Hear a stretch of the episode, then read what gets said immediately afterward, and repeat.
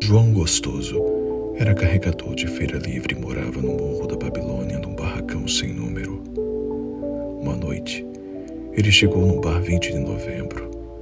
Bebeu, cantou, dançou. Depois se atirou na lagoa Rodrigo de Freitas